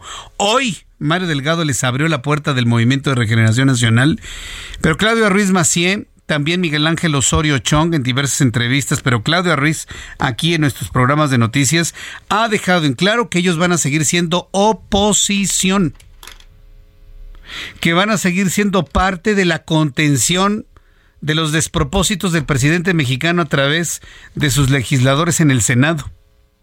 que van a seguir siendo oposición. Por eso me llamó poderosamente la atención la llamada que hizo Mario Delgado que se unan a Morena, ¿no? Dijo, él sabía perfectamente bien que le iban a decir que no, no pierdo nada, ¿no? A ver, los invitamos para que vengan para acá. Y sabe qué, me encantaría ver la cara de todos los... Miren, en redes sociales les dicen chairos, pero yo no le voy a decir chairos. Todos los seguidores del actual gobierno que hablan del PRIAN. Todos esos que hablan del PRIAN y que el PRI, que no sé qué, que el PRI... A ver, que me expliquen por qué un líder de Morena le abre la puerta a los del PRI, sabiendo que Morena está conformado de expriistas. ¿Tienes ahí un grillito? Así que, se oiga el grillito así. A ver, señores seguidores de López Obrador, ¿me pueden decir, por favor, cómo me explican que Morena está conformado de priistas y hoy Mario Delgado le abrió la puerta a los expriistas del Senado? A ver, los escucho.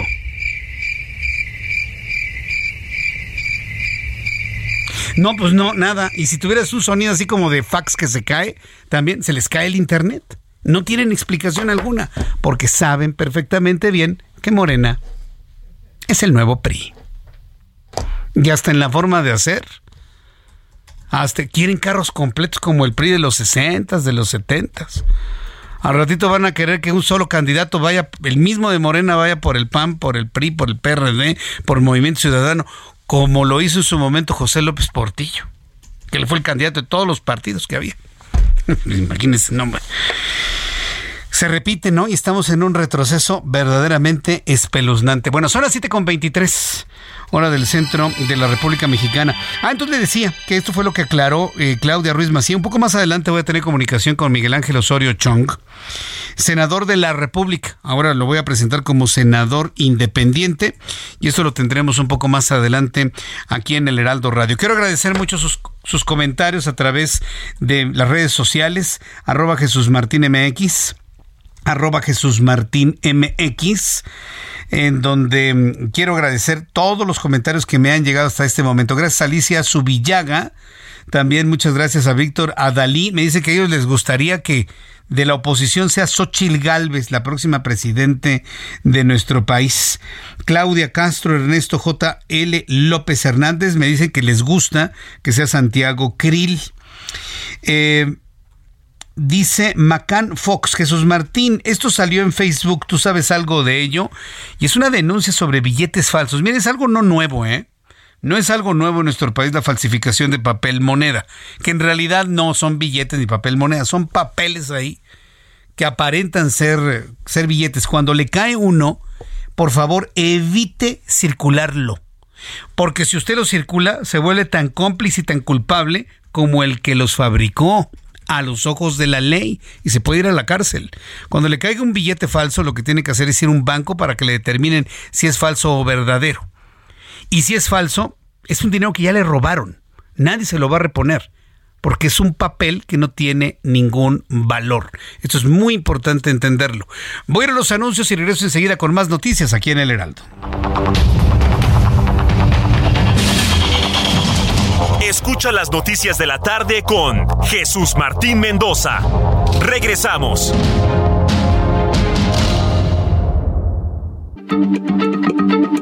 Heraldo Radio, la H se lee, se comparte, se ve y ahora también se escucha.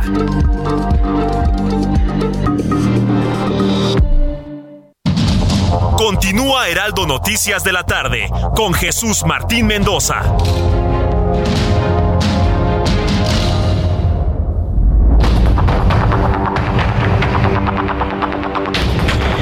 Ya son las 7 de la noche con 30 minutos, 7 de la noche con 30 minutos. Cae la noche en el centro del país, quiero decirle, con los efectos de una tremenda lluvia, una lluvia que ya cesó, por cierto. Cayó un chaparrón tremendo e inundó todo lo que es el periférico norte. Un poco más adelante voy a tener... Eh, comunicación con nuestros compañeros reporteros urbanos para que nos hagan una actualización de cómo van las cosas en esta parte de la Ciudad de México. Durante los últimos días le he estado informando sobre los efectos económicos de la inflación, los efectos que se han tenido en cuanto a tasas de interés. Eh, le he invitado inclusive a participar en algunos instrumentos bancarios tradicionales que están ofreciendo una tasa de interés muy atractiva. Eh, es el momento para quienes tienen dinero, para quienes tienen un guardado, para quienes tienen un ahorro, poderlo invertir en un instrumento y obtener rendimientos pues pocas veces vistos como en este tiempo.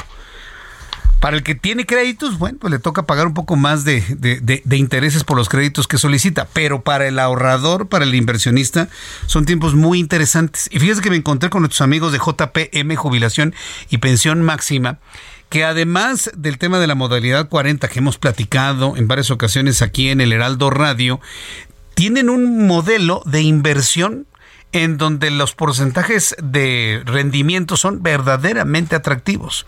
Y para poder conversar sobre ello, me da mucho gusto saludar aquí en el estudio a Franco Vidal, director general de JPM Jubilación y Pensión Máxima, a quien le agradezco que nos visite el día de hoy aquí en el Heraldo. Bienvenido. Gracias por estar aquí, Franco. Jesús Martín, muchísimas gracias nuevamente por el espacio. A ver, ¿de qué se trata este nuevo servicio de inversiones o para inversionistas? Platícanos en qué consiste.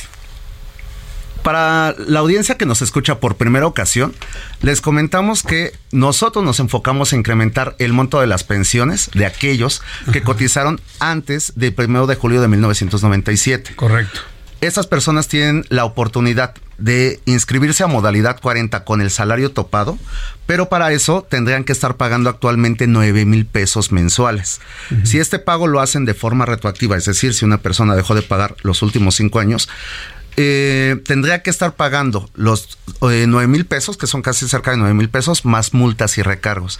Eso nos da una cifra aproximada a 600 mil pesos por estos cinco años retroactivos. ¿Para qué se pagan? para incrementar el monto de la pensión que van a recibir por el régimen 73. Y es aquí donde nosotros entramos. Nosotros estamos cubriendo las cuotas de estas personas, los inscribimos a todos aquellos los que eh, cumplen con este perfil, los inscribimos a modalidad 40 para incrementar el monto de su pensión. Y ahora bien, tenemos una lista enorme de personas de toda la República que nos están solicitando, gracias a estos espacios, nos están solicitando nuestros servicios porque ya se dieron cuenta que en verdad como nosotros firmamos a través de notario y les empezamos a cobrar hasta que la persona empieza a recibir su pensión, tienen la certeza y la absoluta garantía de que el monto de su pensión va a estar garantizado al monto máximo. Para incrementar este programa que nosotros tenemos y nuestros servicios y para que podamos llegar a todos los rincones del país donde solicitan nuestro servicio, estamos invitando a la audiencia a invertir su capital en JPM, donde nosotros ese capital lo ocuparemos para incrementar el monto de las, eh, de las pensiones de aquellas personas del IMSS que cotizaron antes de esta ley. Entonces, lo estamos garantizando ante notario público. Si están interesados con nosotros, se pueden llevar a invertir con nosotros, se pueden llevar desde una tasa del 11% hasta el 22% anual y comienzan a ganar desde el primer mes. Es decir, van a aportar con nosotros y les damos una garantía. Ese capital que nosotros que van a invertir con nosotros lo vamos a destinar a un servicio de pensión de una persona en específica. Nosotros le vamos a decir a este inversionista quién es esa persona, cómo se llama, y lo vamos a ir guiando con todo el proceso. En el momento que nosotros hagamos los pagos del IMSS o que vayamos eh, obteniendo los sellos y las garantías del propio instituto, le vamos a ir notificando a la persona para que conozca, en primera instancia, que se está ocupando su capital justo para lo que nosotros estamos comentando, que es para incrementar la pensión de nuestros clientes. Y en segunda instancia, que él corrobore a través de la documentación que esa persona ya está recibiendo el monto de su pensión por el monto más alto. Entonces, eh, la intención de esta sesión es dar a conocer nuestro servicio de inversiones, repito, para que las personas que cuentan con un capital puedan llevarse desde el primer mes ganancias constantes. Y al término del plazo contratado, nosotros les estaríamos regresando su capital más el interés generado durante ese tiempo. Por es correcto. Eh, aquí la tasa de interés se va a pagar de forma mensual. Es decir, si estuviéramos calculando una inversión máxima del 30%, que es lo que nosotros damos de rendimiento, les estaríamos dando el 2.5% de rendimiento mensual. Es decir, que el 30% de rendimiento anual se va a distribuir durante los 12 meses. Correcto, muy bien.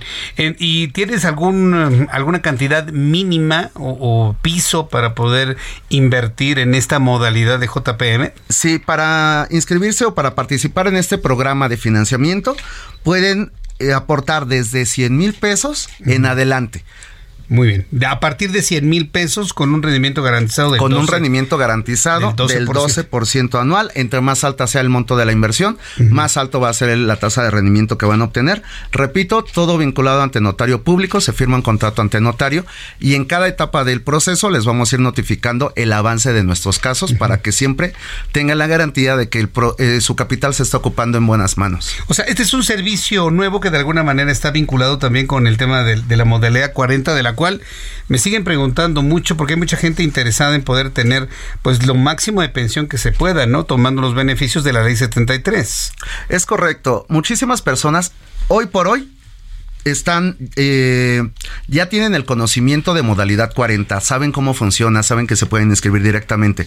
Sin embargo, la situación económica de las personas es que menos del 60% de nuestros adultos mayores tienen 8 mil pesos mensuales para ir y dejárselos al IMSS y que con esto incrementen el monto de su pensión. Máxime a que los propios lineamientos internos del IMSS dificultan que las personas obtengan el total de sus semanas cotizadas y esto incide negativamente en el monto de su pensión. Entonces, vaya, aquí siempre lo recalcamos. Invitamos a todas las personas, incluso aquellas que no se puedan contactar con nosotros, que busquen una asesoría profesional, pero que siempre, ojo, y aquí sí lo soy muy enfático, que tengan el cuidado de que estas personas o estos profesionales les firmen contratos donde se comprometan a cobrarles hasta que tengan los resultados. Sí. Porque a nosotros nos han llegado casos de personas que les están cobrando antes y no reciben nada. Nada. Luego llegan con nosotros y nosotros tenemos que incrementarles la pensión. Muy bien, pues las personas interesadas a dónde tienen que comunicarse tanto para la pensión de modalidad 40 como para la inversión de fondeo y los rendimientos que nos platicaste, ¿qué número se tienen que comunicar? Que se comuniquen al número telefónico 55 99 90 03 29. 55 99 90 03 29. Ya pueden llamar en este momento. Pueden llamar en este momento. Si se llega a ocupar la red o no se responde la llamada en ese momento, no se preocupen, su número va a quedar registrado y e inmediatamente nosotros les eh, nos comunicamos. Pues Franco Vidal, ha sido un enorme gusto tenerte aquí en el Heraldo Noticias. Un gusto como siempre, Jesús. Muchas gracias. y para el espacio. Muchas personas se comuniquen con ustedes para poder incrementar sus pensiones. Le voy a repetir el número 55 99 90 03 29. Gracias, Franco. Muchas gracias, Jesús. Hasta pronto. Son las 7 con 38, las 19 horas con 38 minutos, hora del centro de la República Mexicana. Vamos con mi compañero Alan Rodríguez. Ya se trasladó a esta zona totalmente inundada del periférico norte. Adelante, Alan, haznos una descripción de lo que sucede en este lugar. Jesús Martín, en estos momentos tenemos severas afectaciones para todas las personas que dejan atrás el perímetro de Naucalpan en el Estado de México y se dirigen con rumbo hacia la zona de se dirigen con rumbo hacia la zona de Río San Joaquín. En este punto, exactamente en el paso a desnivel, tenemos la afectación, la inundación. Ya varios carros se encuentran pues completamente tapados. Personal de emergencias se está trasladando hacia este punto. Sin embargo, la movilidad se encuentra bastante afectada. Para todas las personas que vienen desde la zona de satélite, encontrarán pues prácticamente a vuelta de rueda el avance tanto en los carriles centrales como en la lateral de esta principal arteria. Por otra parte, también todas las personas que se están desplazando desde la zona de circuito interior sobre Río San Joaquín con rumbo hacia la zona de Naucalpan en el Estado de México con rumbo hacia la zona de periférico. El avance es prácticamente a vuelta de rueda y justamente algunos metros, aproximadamente 500 metros antes de llegar al cruce con periférico, tenemos lo que es un severo encharcamiento que está provocando un cuello de botella ya que muchos automovilistas están evitando el paso o muchos de ellos también están dudando si pasar o no con sus unidades. Por lo pronto, Jesús Martín, es el reporte que tenemos completamente colapsada y saturada la vialidad de Periférico Norte a partir de la zona de las torres de satélite y también la zona de Río San Joaquín. Es el reporte que tenemos. Qué barbaridad. Entonces, eh, ¿de, qué, en qué tramo estamos hablando? Que es imposible prácticamente circular. ¿Entre cuál y cuál? Eh, para el cruce de Periférico y Río San Joaquín. Exactamente en ese punto es en donde se registró la inundación, vehículos completamente tapados y personas que están esperando pues la atención de los servicios de emergencia tanto para sacar sus vehículos como para algunas personas que ya rescataron del el techo de estos en donde tuvieron que ponerse en resguardo. Qué barbaridad. Sí estoy viendo ya las, las vialidades en función de los mapas y el periférico es un gran estacionamiento. Yo creo que esto va a tardar horas en liberarse. Muchas gracias por la información, Alan. Continuamos al pendiente. Muy buena tarde. Hasta luego, muy buenas tardes. Esto sucede en el periférico y, y también en el sur, o sea, esto sucede en el norte, pero también periférico sur, a la altura del Pedregal, está verdaderamente para llorar, ¿eh? de una verdadera desesperación, sin duda alguna. Bueno, cuando son las 7.41, hora del centro de la República Mexicana, bueno, pues eh, eh, el señor Zuckerberg, Sí, ya, le platicaba yo al inicio de nuestro programa de noticias aquí en el Heraldo, pues eh, el dueño de Meta, que es el dueño de Facebook, Instagram, WhatsApp, pues ha anunciado que va a lanzar la competencia para Twitter. Hay quienes dicen que en la vida este, está fuera de las reglas jugar sin competencia. Y bueno, pues esto finalmente es lo que ha sucedido, esto es lo que finalmente ha sucedido con el tema de las redes sociales. Twitter no tenía una competencia real y tampoco podemos decir que Mastodon sea una competencia real bajo ninguna circunstancia. Pero bueno, este martes Elon Musk y Jack Dorsey, propietario y cofundador de Twitter respectivamente, señalaron que Ritz Hilos la nueva plataforma de conversación en línea que Meta planea lanzar el próximo jueves va a recolectar todo tipo de datos de los usuarios. La nueva aplicación ya está disponible en las tiendas de aplicaciones como Play Store en la modalidad de acceso anticipado y se pueden consultar con condiciones de privacidad las cuales llamaron la atención de los consejeros delegados de Twitter. Según las políticas, Tweets puede recopilar datos de identidad, salud y forma física, datos financieros, de historial de navegación, compras, localización, contactos, información sensible del usuario, entre otros datos. Es decir, Elon Musk está diciendo tengan cuidado porque le van a vender totalmente su alma a Facebook. Meta lanzará al mercado a Tweets este jueves 6 de julio y va a estar desarrollado por el mismo equipo que se encarga de Instagram. En la línea telefónica, Juan Guevara director de Now Media y experto en temas de tecnología. Mi querido Juan, qué gusto saludarte, bienvenido. Mi querido Jesús Martín, feliz 4 de julio. Yo sé que en México no lo estamos celebrando, estamos ya a punto de que los fuegos artificiales en la ciudad de Houston inicien, pero eso no quita el dedo del renglón de lo que acabas de decir. Bueno, todo esto nace eh, desde hace más o menos un año, cuando, cuando Elon Musk decide pagar la módica cantidad de 44 mil millones de dólares por Twitter, que realmente valía 10 mil. Eh, y empieza a hacer todos los cambios que han sido altamente impopulares para los usuarios de Twitter. Eh, eh, Zuckerberg, como tú lo mencionas, Mark, empieza a vislumbrar la posibilidad de un mercado competitivo sobre todo porque Facebook va en declive. Realmente lo que está sosteniendo a Meta son el MetaQuest, que son los goggles de realidad virtual para juegos, Instagram y WhatsApp. Eh, Facebook va en declive, tiene una salida neta de usuarios mensual. Eh, los usuarios que están en Facebook ya no consultan Facebook de la manera frecuente que lo hacían.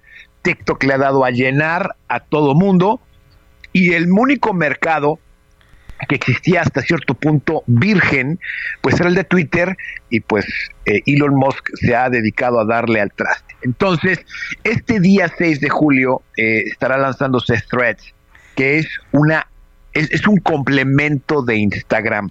¿A qué me estoy refiriendo? Bueno, pues va a ser lo que se llama microblogs, es decir, la misma funcionalidad de Twitter, en donde va, vas a poder publicar texto como se publicaba anteriormente o al inicio de Twitter eh, cuando, cuando inició, pero pues Facebook o Meta no ha sido nunca un paladín de la privacidad. Las peores brechas, las, las peores filtraciones de datos de las personas, de los usuarios, han sido por falta de Facebook.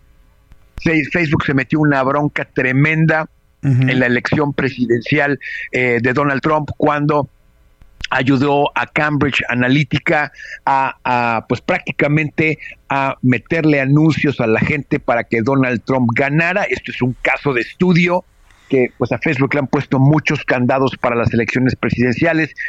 Ya no puede anunciar de una manera tan fácil eh, eh, lo que es anuncios políticos por la influencia que tuvo Facebook en que, en que ganara Donald Trump.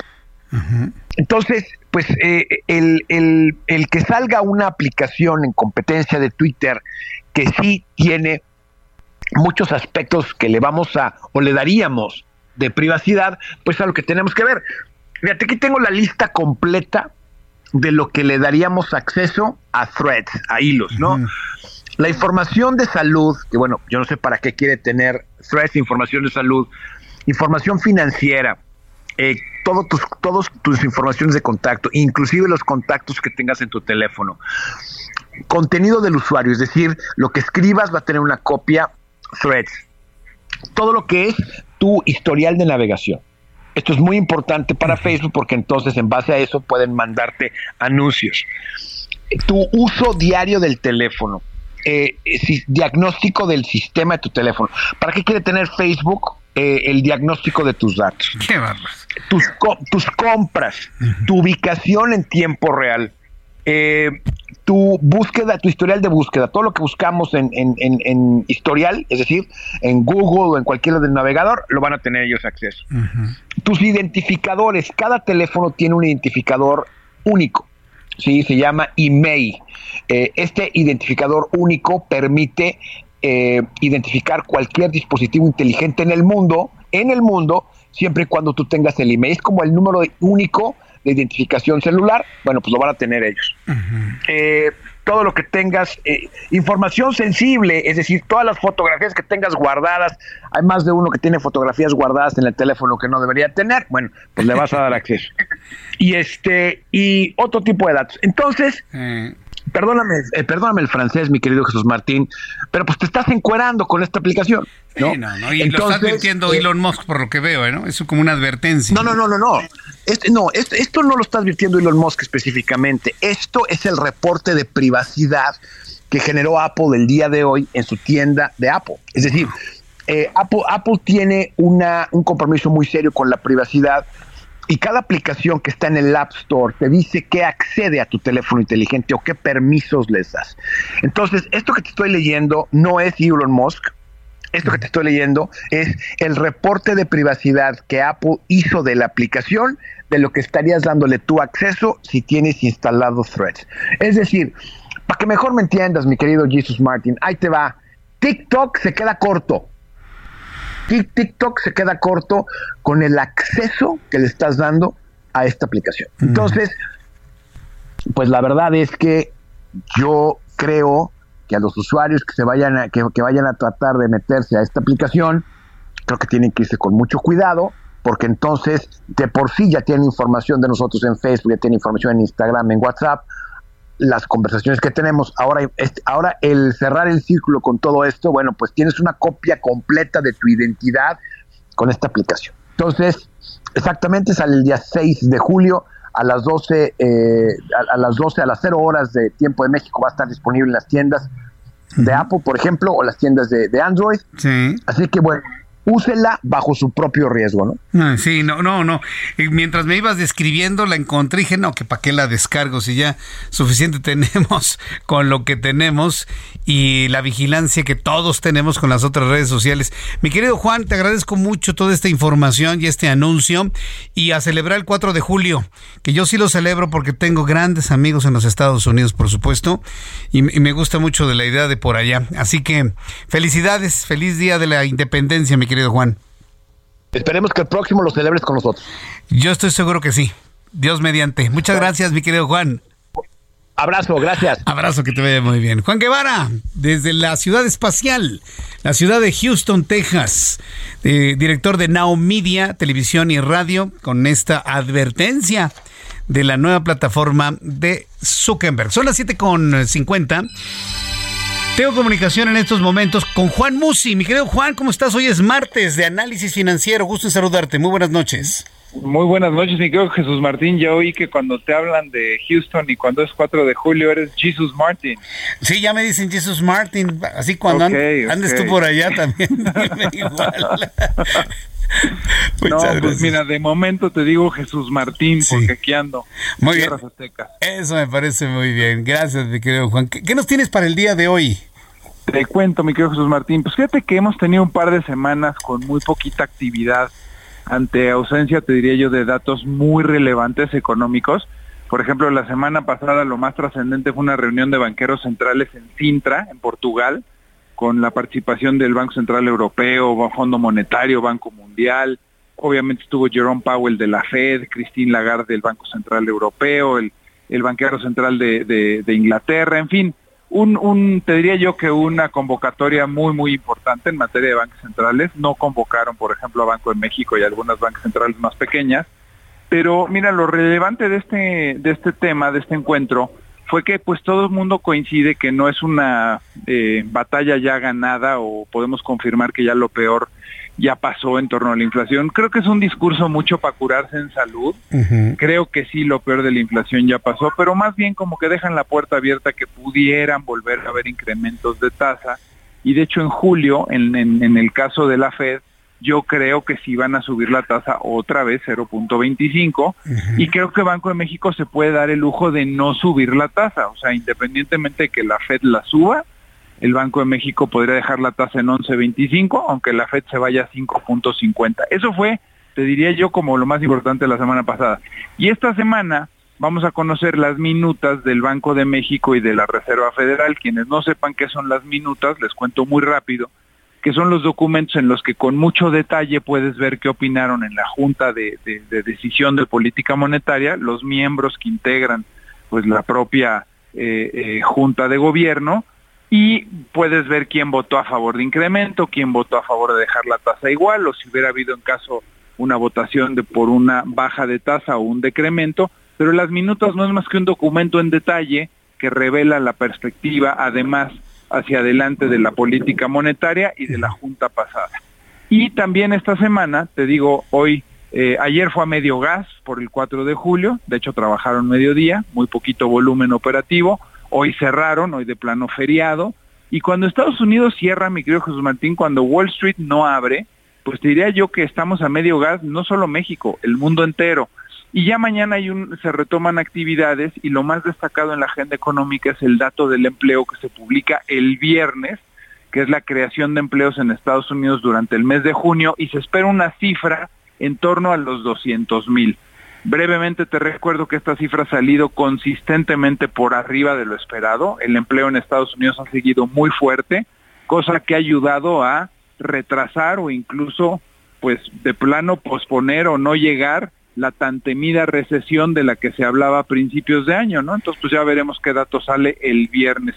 Y por último, te comento rápido, pues que el peso sigue estando que no cree nadie. No lo puedo creer. 16.80 el dólar en algún momento del día de hoy estuvo en el aeropuerto. Sí, mire, el interbancario nunca rompió el 17, el interbancario llegó a estar en 17.01, lo más bajo que, que yo lo vi. Sí pero pues como yo digo y aquí permitiéndome un poquito de expresiones más callejeras, ya no está chistoso Jesús Martín, porque una moneda tan fuerte y tan tan tan eh, eh, apreciada nos hace muy caros frente a la exportación, nos complica mucho a muchos sectores de la economía, los receptores de remesas que tú tanto comentas, pues también la están sufriendo. Eh, el turismo, que al final son derrama de dólares que se convierten en pesos, recibes mucho menos dinero. Y las importaciones se hacen tan baratas, Jesús Martín, que el Producto Nacional se vuelve caro también. Entonces, pues ya no está chistoso, ¿no? Ya, ya, ya no estuvo chistoso. Juan, se me, se me acaba el tiempo del programa. Te quiero agradecer mucho tu cuenta de Twitter, arroba Juan S. Musi, ¿verdad? Arroba Juan S. Musi, mi querido Jesús Martín. Como siempre, un placer estar contigo. Abrazo enorme, gracias. Abrazo. Juan Musi, aquí en El Heraldo. Gracias, hasta mañana. Muy buenas noches. Esto fue Heraldo Noticias de la tarde con Jesús Martín Mendoza.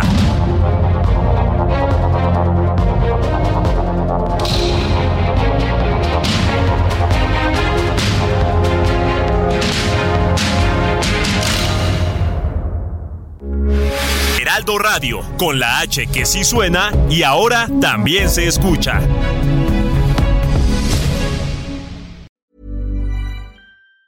Planning for your next trip? Elevate your travel style with Quince. Quince has all the jet setting essentials you'll want for your next getaway, like European linen, premium luggage options, buttery soft Italian leather bags, and so much more. And it's all priced at 50 to 80% less than similar brands. Plus, Quince only works with factories that use safe and ethical manufacturing practices. Pack your bags with high-quality essentials you'll be wearing for vacations to come with Quince. Go to quince.com slash trip for free shipping and 365-day returns.